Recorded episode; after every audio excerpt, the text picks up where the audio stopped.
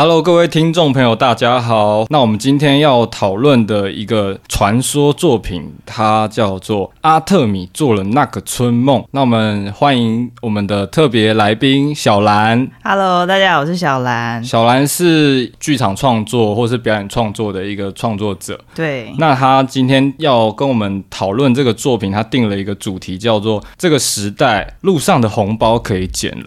没错，路上的红包。对。那小兰，我很。好奇哈，就是说你平常哦常常会看到路上有红包吗？很少啊，现在还蛮少的吧。对啊，我从来没有看到路上有红包的这样的情况，而且真的有，我真的不敢捡。嗯。所以你当时为什么去捡这个红包啊？哎，这个说来话长，我觉得应该是我天生也算是比较铁齿啦。哦，比较铁齿。对对对。然后因为就是看了这这个演出啊，一切都是从那个红包开始的。嗯，我我觉得有可能我会想捡，是因为那个红包它本身的外形看起来不太像是一般的那个红包，就它不是整个红色的，嗯、它是有有一点其他的颜色设计在上面，然后有点图案这样子。哦。对，所以好像有点新潮，所以你不会觉得它。是过年的时候拿到的那种红包，对。Uh, 然后另外是他其实不是真的在路上，我是在一个我习惯去的咖啡厅的厕所里面看到。哦，厕所里面的红包，没错。啊，很厚吗？蛮厚的，所以我本来以为 不是，我本来以为里面会有很多的钱，就你从 哎从旁边这样子蹲下去看，发现哎蛮厚的这样子，uh, 对。嗯，真的拿起来的时候，发现里面根本不是钱，这样。那里里面是里里面是、嗯、里面是一张 QR code。那那你后来就直接用手机去扫这个 QR code，然后就发生了一个所谓的这个阿特米做了那个春梦的这个。对，其实这个经验还蛮特别的，就是我刚刚说我是在咖啡厅捡到的嘛，然后其实就是有点前因后果，因为我自己平常也是在剧场工作嘛，嗯、然后就是 freelance 这样子，所以就没有固定在。那个点，那我有两三家习惯去的咖啡厅，嗯，然后在那一阵子啊，我就连续在其中两家看到长得很像的红包，哦、而且都在厕所里面，对，然后所以我就很好奇，想说那个到底是什么东西？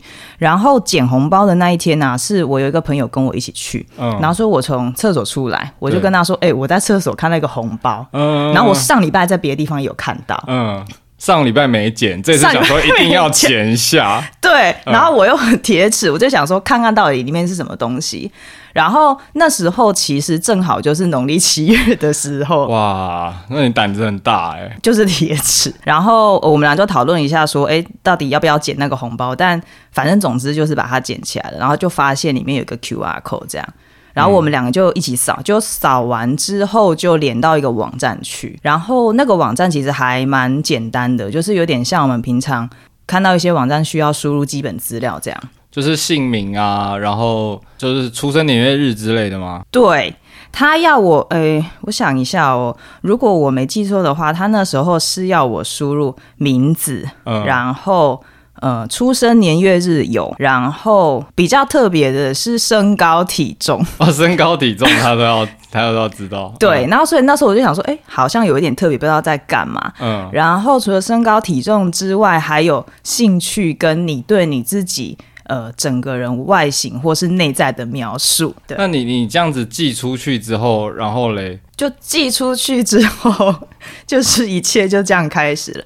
就寄出去之后，他送出，他就跳出另外一个画面，然后那个画面很简单，就是那个荧幕中间只有一个英文字，就是 match match。对，就马上让我想到，我是进入一个什么 Tinder 的，哦、就是一个交友的界面这样子。嗯，蛮像那样子的感觉。嗯，然后其实只有这最一开始的时候是在网站上面，因为 Match 之后就其实没有发生任何事情。嗯，然后这个页面上也没有任何呃任何键可以点到下一步，然后我其实也不知道。嗯，所以呃，接下来会怎么样？所以就没理他这样。然后红包上面也看不出来什么讯息。可是大概到那一天，同一天晚上的六七点，呃，我的手机就收到简讯。手机收到简讯？哦，对对对，所以我输入的时候是有输入电话的。嗯，那你晚上收到简讯的时候，那个简讯他是叫你去哪里吗？没有，他问我说：“Hello，吃饭了吗？” 是一个打招呼问候，是一个打招呼。嗯，然后我那时候就想说：“哎，是谁啊？”因为完全没有，就有显示号码，可是我没有记那个号码。嗯，对。然后，所以我就很自然而然就回他说，因为我本来没有联想在一起，嗯，就以为是一个可能传错了，或是一个忘记的朋友传了简讯给你。对，然后所以我就回传问他说，哎、嗯，我没有记到你的电话，你是谁？你是谁啊？然后就回我一个奇怪的名字，那个名字是叫做什么？啊，让我来找一下，他打了一串英文，哦，是英文的，呃，他没有全部英文，他说我是 at。A Tedimerus of Delidis 这一类的，我不太会正确发音，嗯，但大概是这样。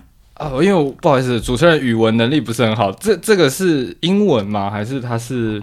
其他欧欧洲的语言，我后来其实有查一下啦，就是他现在这样子写的是英文没错，可是他其实应该是呃从希腊那边翻过来的，嗯，对，所以正确发音我也不太确定，嗯，对，他是这个人，他可能这样讲，他是一个老外。哦，我到最后知道他是老外，但是那时候不知道，嗯、因为那时候除了这个名字之外，其他的简讯内容都是中文，他就说他是这这个这个人，然后他是透过那个路上的红包认识我的。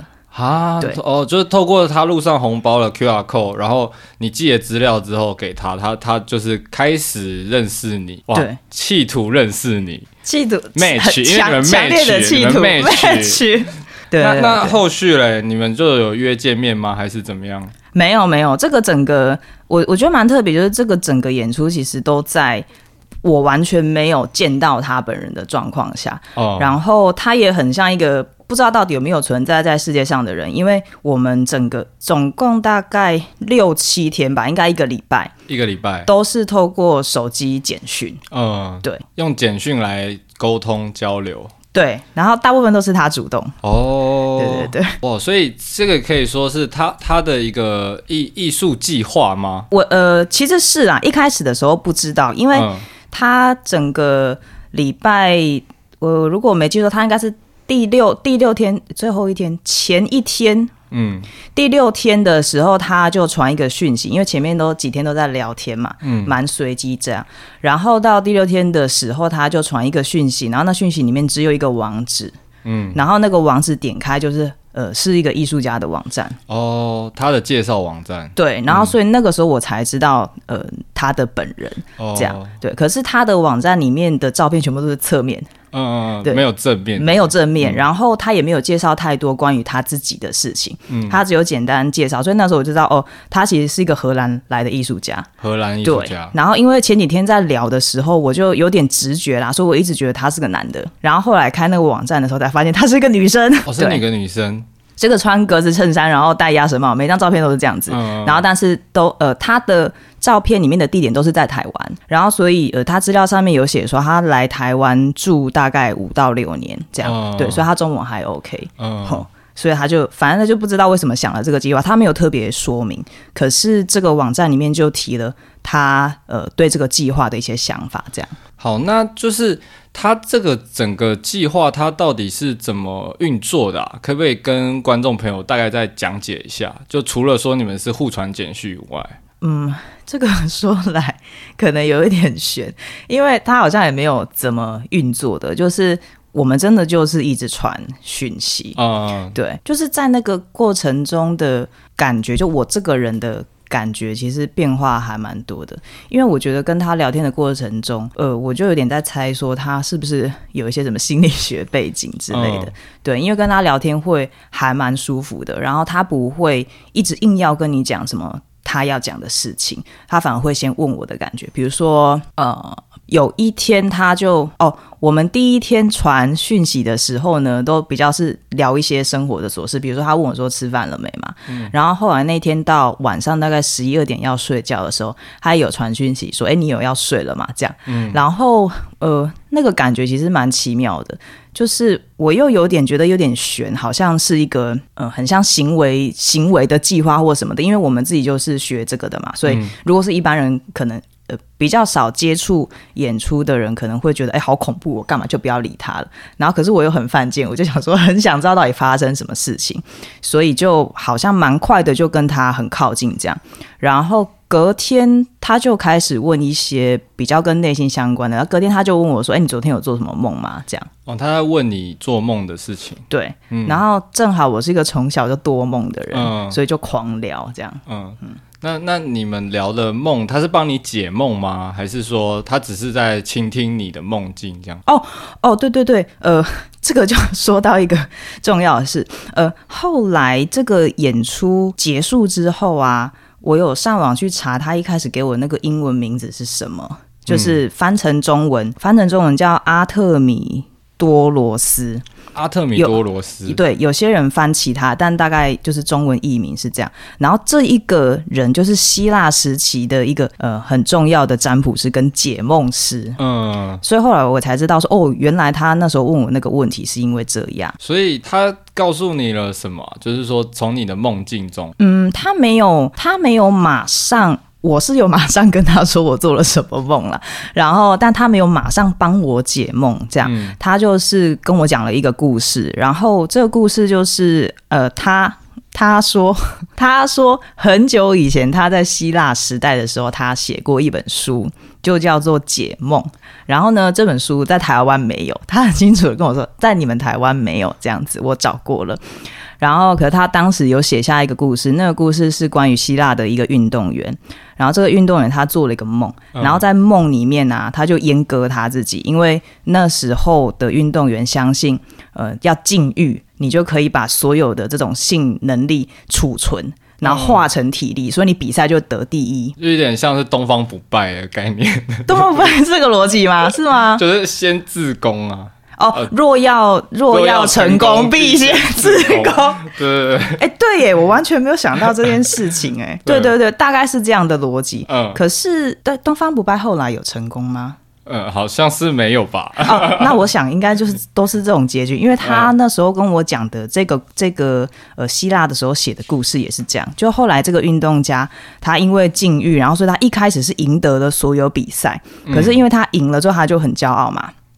很骄傲之后，就很多人想要靠近他，不管男的女的都想要靠近他。嗯，所以后来他反而就因为禁欲过度之后，他就沉反而沉溺在呃性里面，然后体力就越来越差，最后他就无法当运动员了。哇，不过嗯，现在问这个问题是有点比较差题啊。你要问什么？就是、就是、如果自宫了之后，如何沉溺于性欲啊？就是不好意思哦，我就问了一个这个问题。欸你这么说也是哎、欸，对啊，哎、欸，我从来没有想过这件事哎、欸，嗯，可是会不会，我我觉得那个性还是会发生，因为性我相信不是只是器官跟器官之间的那种，或是说对，对，但是。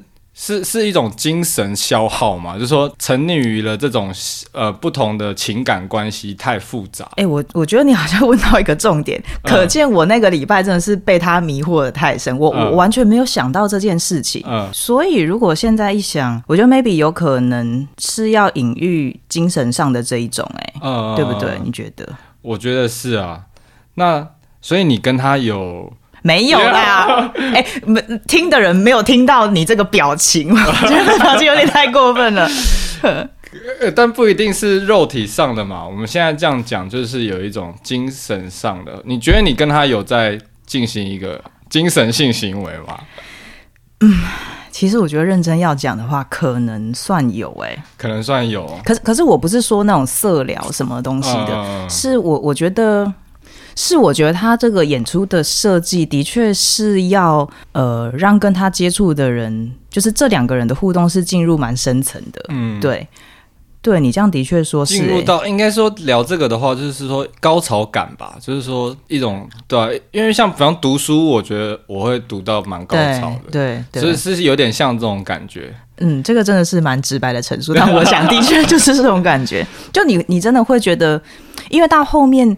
呃，我后来回想起来，哎，才一个礼拜，可是过程中其实我觉得很长。就我觉得我认识这个人很久，嗯、然后可能中间第三天、第四天的时候，你真的会开始期待他有没有传讯息，嗯、然后你发生很多事情的时候，你会很想要跟他分享，然后收到就会很快乐。所以本来有一天，我记得我我某一天好像因为工作很多就很烦什么的，就心情本来很差。可是他一随便讲一个什么话，我就会觉得哇，整个人很雀跃，对对，很雀跃，很雀跃。我想应该就是这种高潮感吧。哇，那你们之间的这个来呃通讯，是他比较主动，还是你其实到后来也很主动？一开始是他啦，嗯，对，哎、欸，其实我到后来好像也不太不太算就狂传这样子，对对，不太算狂传，嗯、因为就是多少还是有猜测说他这个是不是有个经过设计的的演出行动。啊？嗯、对，所以我我也不知道该怎么讲那种高潮感，就是说你你也不会真的觉得你跟他是一个情侣，可是你的确觉得跟这个人很亲，嗯、所以我我我我也不知道怎么讲那种感觉耶。嗯，但他也许说，我们从这边去聊到他这个创作上的一个呃，怎么讲？嗯，表现好了，他好像就是开辟了一个呃生活以外的时空，然后这个生活以外的时空，你可以跟他在这里面进行一个很很紧密、很亲密的交流，可是你们的肉身却完全分隔两地。那你后来没有就是很想要跟他见面，然后去要求他出现吗？有我，我本来有过这一个想法。其实他这个演出还蛮奇妙的。我觉得在这个过程中啊，就是我我会一直有这种，呃，既是既是很私人的欲望，然后又是很观众的欲望。就是说，呃，如果是观众的话，我应该很中性的想要去分析说，诶，他现在这个设计是什么意思啊？然后明天会怎么样？可是比如说像。会很想要见到他本人，这就是很私人的欲望。但我后来是有打消念头，就讯息都打一半，嗯，然后就觉得有点害羞，所以后来就没有传出去。对，所以我我的确是没有真的问他要见面这样子。但是你后来有看到那个网站上他的照片吗？那你觉得？就那个 type 来说，完全是我的菜，完全是你的菜，对不对？对，悔恨，悔恨，悔恨，悔恨。那那他这七天之后，你就再也没有办法联系到他了吗？的确是七天之后就。因为没有任何管道嘛，所以我就想说，哎，有没有什么别的咖啡店，他有丢一些红包？因为那个网站上面他有写这个计划，他预计是要做无限期。嗯，那我觉得这个也还嗯蛮有意思的，就是你你也不知道未来什么时候可能会在另外一个其他的地方看到类似的红包，可能就是又是他在做这个计划这样。但是反正一次就是就是一个礼拜，那只是第七天的时候，他做了一个蛮特别的事情。就第七天凌晨的时候，我记得蛮清楚的，因为那时候我不知道他只有一个礼拜嘛，嗯，然后前面都在聊天，然后到最后一天，他突然传讯息问我可不可以给他真正的地址，哦，你家的地址，我住的地方的地址。嗯、然后那时候其实我有问我朋友，我说，哎、欸，我 不知道混入一个什么事情，就我觉得他是个演出，可是如果是演出，我就不用什么防心嘛，可是。嗯你又觉得啊，现在这个现代生活中好像有点要保护自己这样子，所以后来我跟我朋友讨论之下，我就给他一个全家店到店，全家店到店，对对对，给他一个全家店到店。后来呃，他收了我那个全家的那个地址，就是我给他门市的名称之后，我就再也没收到任何讯息了。然后呃，过了不知道多久，我觉得可能有超过一个礼拜。嗯，反正我就收到电到店叫我去拿东西，然后就是收到一封手写信，然后它的整个呃这个信的整个设计都是做旧的，嗯、所以看到那个做旧的信的时候，就觉得这个演出是蛮有 这个作品是蛮有设计感的啦，但但呃还是不会觉得假假的，很有表演性，你会突然被抽到某一个很类比的时空，可以这样说吗？类类比是什么意思？就是说我我我觉得这个这个作品。给我的这种观赏经验很特别，是因为我们现在很多沟通都是透过电脑啊、三 C 啊什么什么的。嗯。可是因为在这个过程中，我们通讯一直都是用手机的简讯，不是脸书 Messenger，是是简讯。就要付钱。对呀、啊，那你看我多白痴，我还跟他付钱付了一个礼拜，而且一直通哎、欸，这样。好，对对对，所以他手写信给我，真的也算是一点回馈啦，因为我还蛮喜欢收到手写信的，所以就很久没收到有人亲笔写的东西，这样，然后。信里面的内容啊，他其实又在重复了写了一些他对现代人呃的关系，或者是怎么沟通的的一些他的价值观。那当然，内容有包含一些我们过程中聊天我聊到的，就我对于人生的疑问啊，或者是我对我现在做剧场的困惑或者什么的。那他也有在最后这一天的信给一点点的回馈，就一点点而已，他没有讲太多。然后我印象最深刻的是他的信的最后面变成是他告诉我他的外貌的特征跟他的个性。嗯的特征，就像我最一开始填的那个网站的资料一样，就换他告诉我他，然后他就说，呃，我们以后可能不会再见面了。可是如果我在路上看到类似这样的人，也许是他。呃，最后这个信好像在给我们一个希望，是说在日常生活中遇到的每一个人，也许都会有人是这样子默默的在支撑你。好像你们的梦就整个交织在一起一样。对对对，嗯，就是这样子的感觉。嗯，好，那我们今天的节目也差不多到了一个时间喽。